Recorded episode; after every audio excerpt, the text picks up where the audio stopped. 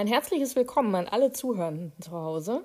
Ich darf alle ganz herzlich begrüßen zur ersten Folge von Behind the Mic. Das bedeutet, es ist heute Premierentag und ich bin mindestens so aufgeregt wie meine vier Gäste, die ich jetzt gleich hier begrüßen darf. Denn wir haben ja diesen Podcast ins Leben gerufen, um ein wenig über den Roman Der große Gatsby und das Zeitkolorit uns auszusprechen, auszutauschen, zu diskutieren und vielleicht ganz neue Sichtweisen zu eröffnen.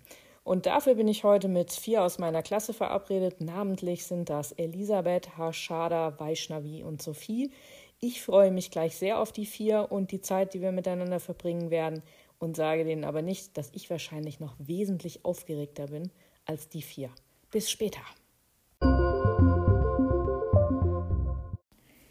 Ja, endlich konnte ich die Mädchen dann auch alle begrüßen. Wir haben uns ein wenig eingegroovt, äh, trotz der widrigen Umstände, die uns das Internet bereitet hat oder auch während der Aufnahme immer noch mal bereitet hat, aber haben sich nicht davon unterkriegen lassen. Sehr, sehr gut. Wir hatten sehr viel Spaß und haben sehr viel gelacht während der Aufnahme. Und ich habe ganz einfach zunächst erstmal die Frage gestellt, wie Ihr Leseeindruck war und wie Sie auch Nick wahrgenommen haben. Und dazu hört ihr hier erstmal ein paar ja, Beispiele von den Mädchen. Es ist ähm, halt so, dass er ähm, vor allem mit, äh, ja, beim Abendessen geht es eher weniger gut los, weil ähm, dort trifft er ähm, Jordan Baker und ähm, ja, das ist eigentlich schön, aber dann klingelt halt das Telefon und er erfährt von Jordan, dass ähm, dass es nochmal Tom eine Affäre hat, weshalb auch Daisy nicht gerade sehr glücklich ist. Also sie ist sehr, sehr traurig und auch ähm, es klingt auch so, zum Beispiel in dem Filmausschnitt, den wir hatten, war es auch so, ähm, dass Daisy mhm. sehr, sehr traurig kann. Sie hat auch gesagt, I'm pretty depressed about something. Also, dass sie sehr, sehr traurig über alles ist. Und ähm, ja, und dass sie auch nicht wirklich was Gutes, also in ihrer Situation sehen kann. Sie denkt sozusagen, sie hat schon alles getan, alles gesehen. Und ähm, ja. Ja, und ist trotzdem, trotzdem nicht glücklich ja, an der Stelle. Okay. Okay. So, ich reiche mal weiter. Sophie, wie hast du denn diese ersten beiden Kapitel erlebt? Ja, ich eigentlich so ähnlich. Mm, ich habe nur noch ein bisschen versucht, so die Geschichte von Nick ein bisschen zu verstehen, weil mhm. er ist ja so gesagt der Erzähler. Was mir aufgefallen ist, dass Nick nicht so ganz so, ich sag mal so zu den sehr Reichen ähm, gehört, so wie jetzt Tom und Daisy. Er hat natürlich auch jetzt, ich sag mal so, Kontakte, Familie, angesehene Familie und so, aber er ist jetzt nicht so in dem Ganzen drin wie zum Beispiel Tom. Was auch erzählt wird, ist, dass, also es wird auch viel über ihn erzählt, also er erzählt über sich selbst, so. Ähm, zum Beispiel, dass er im Ersten Weltkrieg gekämpft hat und ja, auch das mit den Gerüchten über Heirat und so, warum er dann nach New York gezogen ist. Ja. Und welche Überschrift hast du fürs erste oder fürs zweite Kapitel gefunden? Ähm, äh, fürs erste Kapitel ist es jetzt mehr so Nick's Dinner with the Buchanans, wie auch immer. Buchanans. Buchanans, so. Buchanans, ja. Okay. Ich würde so. jetzt auch mal mein, meine Kapitelüberschrift für das zweite Kapitel sa sagen, nennen, wenn ich dürfte. Ja, klar, mach. Nämlich Tom's Girl in New York. Okay, cool. Ähm, Elisabeth, wie hast du... Ich fand es interessant. Es wurden erstmal in den ersten beiden Kapiteln schon alle wichtigen Figuren vorgestellt. Also man kannte dann schon alle und so. Ähm, und ich fand auch, also es wurde auch der wichtigste Charakter schon mal so ein bisschen wiedergegeben, sodass man halt die Figuren schon ein bisschen kannte. Ähm, also ich fand es eigentlich die ersten beiden Kapitel sehr angenehm zu lesen. Also man hat sofort die, also die Geschichte schon ein bisschen die Richtung und so. Also man hat schon dieses Feeling bekommen, fand ich irgendwie.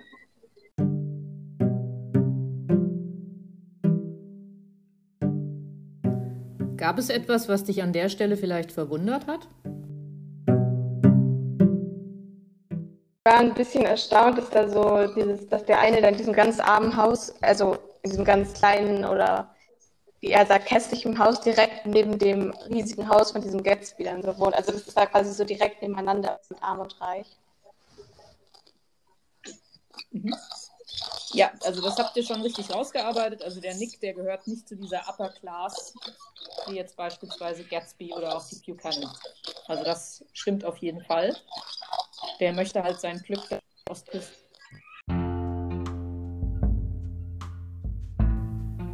Auch Tom Buchanan spielt ja in diesen zwei Kapiteln, die ihr jetzt zu lesen hattet, eine nicht unwesentliche Rolle. Er ist ja da auch sehr, dass er hervortritt. Er wird sehr genau beschrieben und man erfährt ja gerade im zweiten Kapitel auch etwas über ihn.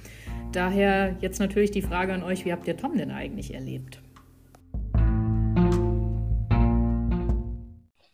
Ich habe ihn mir komplett anders irgendwie vorgestellt. Ich habe ihn mir irgendwie so ah, korrekter, sag ich mal ja. so.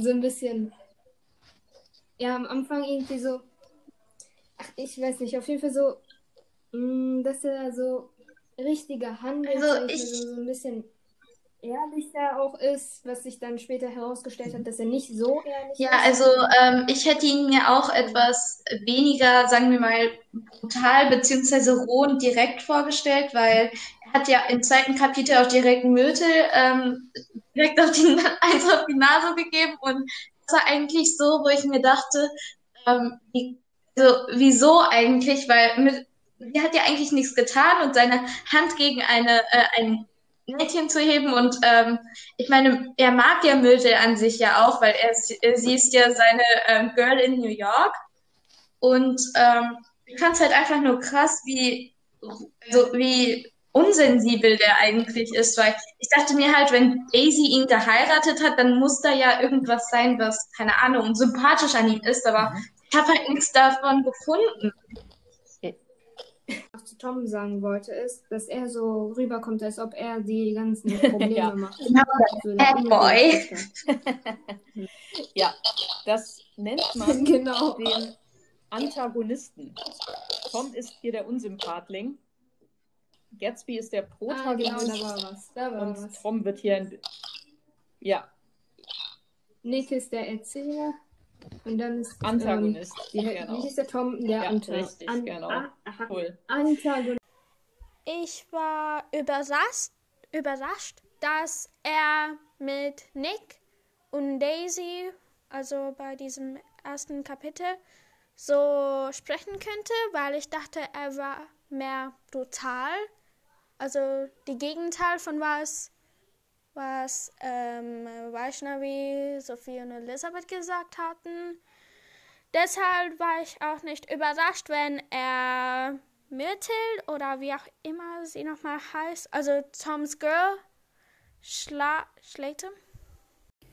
Absolut. Also bei Tom kann man sagen, er ist ja auch der Wahrheit nicht unbedingt so zugetan. Er lügt ja, dass sich die Balken biegen. Er ja, lügt ja auch Myrtle an, dass Daisy angeblich katholisch ist und deshalb einer Scheidung auch nie äh, zustimmen würde.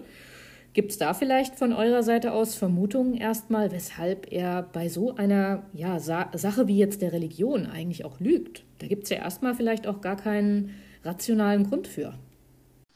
Ich habe überlegt, ob er vielleicht irgendwie mhm. Daisy für irgendwas benutzen will oder so. Vielleicht irgendwie so als Aha. Statussymbol oder wie auch immer. Aber dann gleichzeitig eigentlich Myrtle für sich haben will. Wie sehen das die anderen? So. Ähm, also, also, ich habe einfach Ich habe das ein bisschen so verstanden, dass er halt, also ich hatte zwei Ideen. Entweder, dass er halt Daisy noch liebt und ähm, halt dann weiter halt äh, zusammenbleiben will, aber halt irgendwie, ja, wie er halt sagt, was ich ein bisschen un sehr unsympathisch finde, so ein Abenteuer halt will oder sowas, was ich ein bisschen komisch finde, aber egal.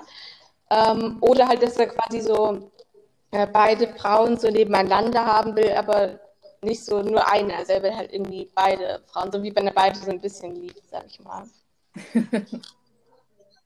ja. Beide haben ja, die sind ja auch völlig unterschiedlich. Also ähm, die, die werden ja auch völlig unterschiedlich beschrieben in dem Roman. Daisy eher so als ja blond und so zerbrechlich und Myrtle ja in ihrer Haarfarbe mit Rot ähm, und dann ja eher so als eine plumpe Person, die ja auch gar nicht der ja, und so genau. lebendig ja. wird sie ja. beschrieben. Ja, also sie ist ja ähm, eigentlich, kann man sagen, sie ist fast das komplette Gegenteil von Daisy. Was?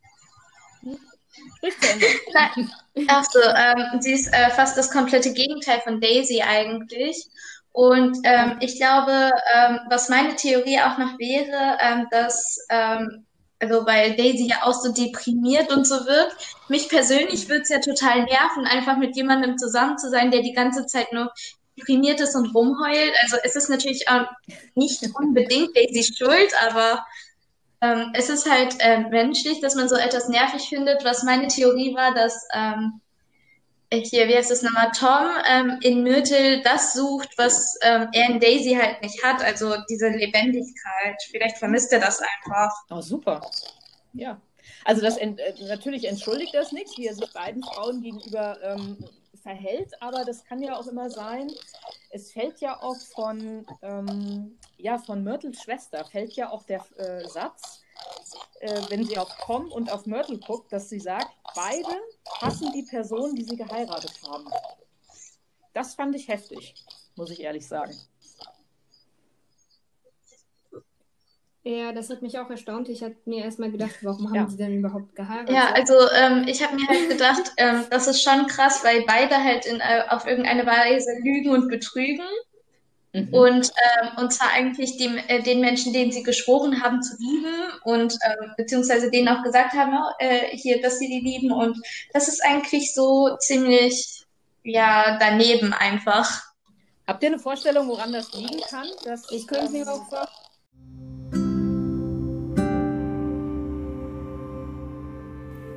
Ja, auch wenn Gatsby nicht so wirklich in den ersten beiden Kapiteln auftaucht, bekommt man jedoch so einen ganz, ganz kleinen Mini-Eindruck vielleicht und dazu hat sich Elisabeth noch geäußert. Ich habe ihn auf jeden Fall als so ähm,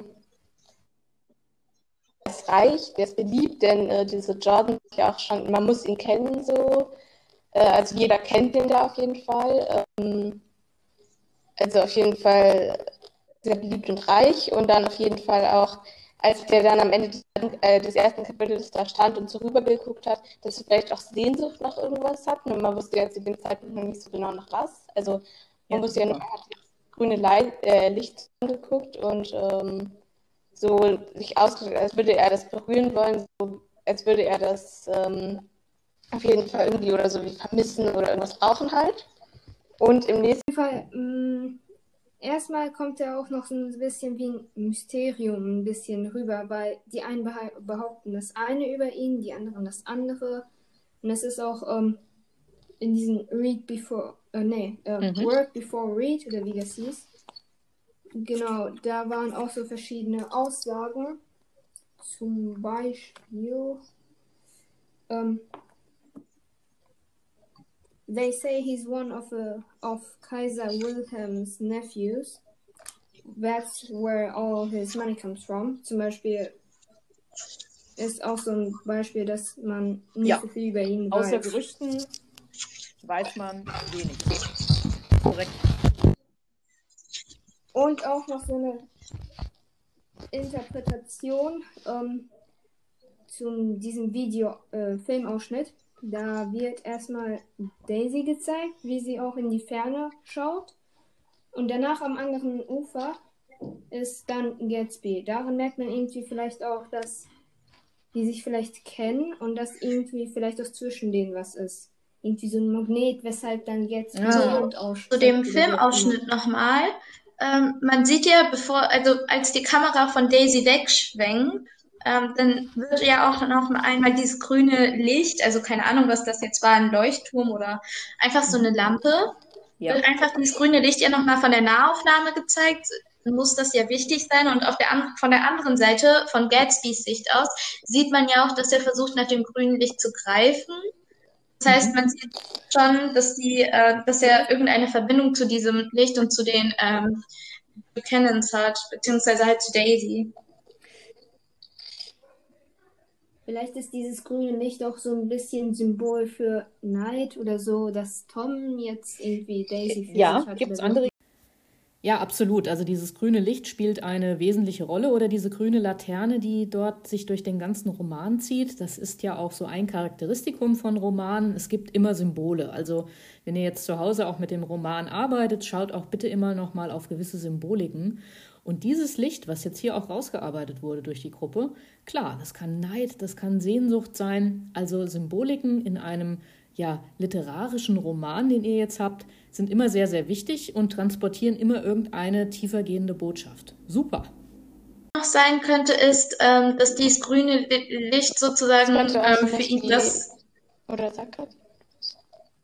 Ja, also, ja, okay. Ähm, es könnte ja sein, dass dieses grüne Licht, ähm, weil diese Lampe hat mich so ein bisschen an einen Leuchtturm erinnert.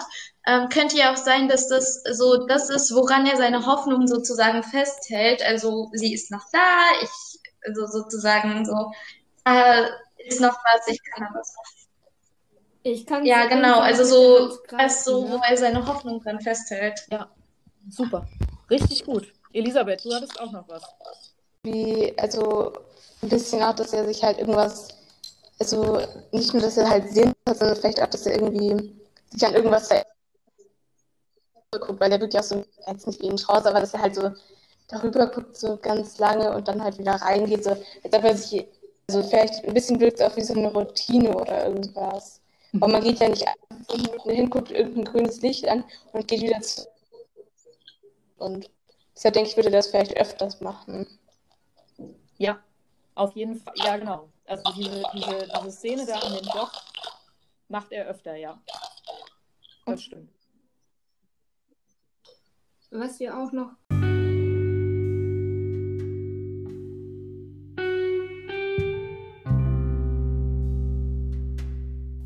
An dieser Stelle beginnt eigentlich etwas, was für Träume ja auch immer charakteristisch ist. Oder vielleicht habt ihr ja auch schon mal einen Tagtraum hinter euch gehabt oder habt euch mal aus einer Situation herausgeträumt. Das kann man ja auch sagen. Das geschieht hier also, ja, auf jeden Fall mit Daisy, aber eben auch mit Gatsby.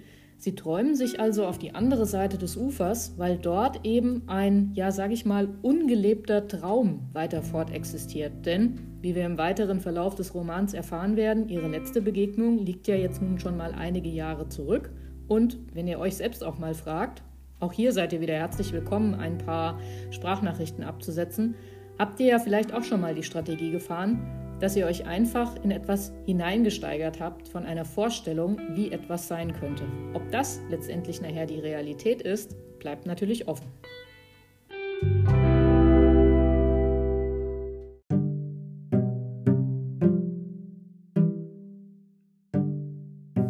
Ja, die Gruppe hat sich auch intensiv Gedanken über Daisy in der Filmszene, die ich auf das Padlet gestellt hatte, Gedanken gemacht und dabei sind ebenfalls ganz hervorragende Interpretationsergebnisse rausgekommen. Hört aber am besten einfach selbst rein.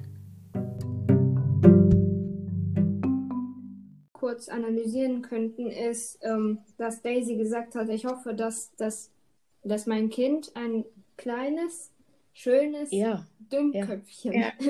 sein wird.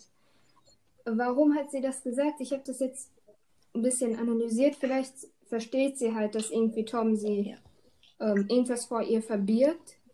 Eben weil sie so klug, schlau, wie auch immer ist. Und sie wünscht sich halt für ihr Kind, dass, dass, äh, dass die Tochter dann vielleicht das Ganze nicht sieht, diese ähm, ein bisschen Verrat oder wie auch immer, dass die es ja. nicht so direkt begreift.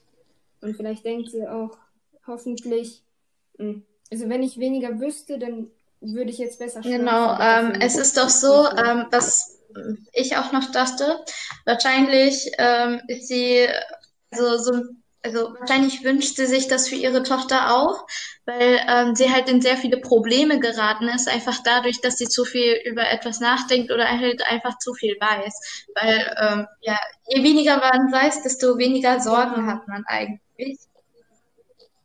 Ganz ja, also dann hätte sie halt einfach weniger zu, ist das nochmal, weniger um sich halt Sorgen zu machen. Also sie wäre dann glücklicher auch und wahrscheinlich wünscht sie, wünscht sie sich das einfach für ihre Tochter. Ganz, ganz toll interpretiert. An dieser Stelle scheint Daisy offensichtlich zu bedauern, dass sie zu viel weiß, sprich an manchen Ecken und Enden auch einfach zu intelligent ist. Denn ja, aus Ihrer Erklärung heraus folgt ja, wenn ich dümmer wäre, würde ich die ganzen Machenschaften, die mein Mann hier auf gut Deutsch gesagt abzieht, auch gar nicht durchblicken und wäre somit glücklicher. Aber ist man tatsächlich, wenn man sich dümmer gibt oder dümmer ist, glücklich? Vielleicht könnt ihr zu Hause da ja auch mal eine Sprachnachricht absenden. die wir noch dazu packen können. Aber die Mädchen hatten hier auch ihre ganz eigene Interpretation und Auslegungsweise. Sie denkt halt, dass sie dann glücklicher wäre. Ja. Naja, vielleicht wäre sie ja glücklicher in dem Sinne von, sie versteht das Leid nicht. Wenn man das Leid nicht versteht, dann leidet man ja vielleicht automatisch auch weniger. Vielleicht hat man dann andere Sorgen und Nöte oder macht sich über Kleinigkeiten irgendwie in den Kopf. Aber so das Große versteht man dann ja nicht. Und sie möchte. Das große Leid. Ja, und sie möchte ja auch das mehr. Große, das Komplizierte. Das ist ja vollkommen in Ordnung. Sie möchte einen Mann, der sie ernst nimmt, der sie nicht betrügt und ihr reicht dieser goldene Käfig nicht.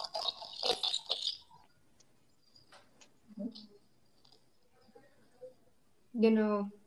Und da hilft vielleicht auch, ähm, da kann man dazu interpretieren, dass als sie dann rübergeschaut hat äh, zum anderen Flussufer, dass sie Ja, ihr da Traum. im Kopf vielleicht Gatsby hat.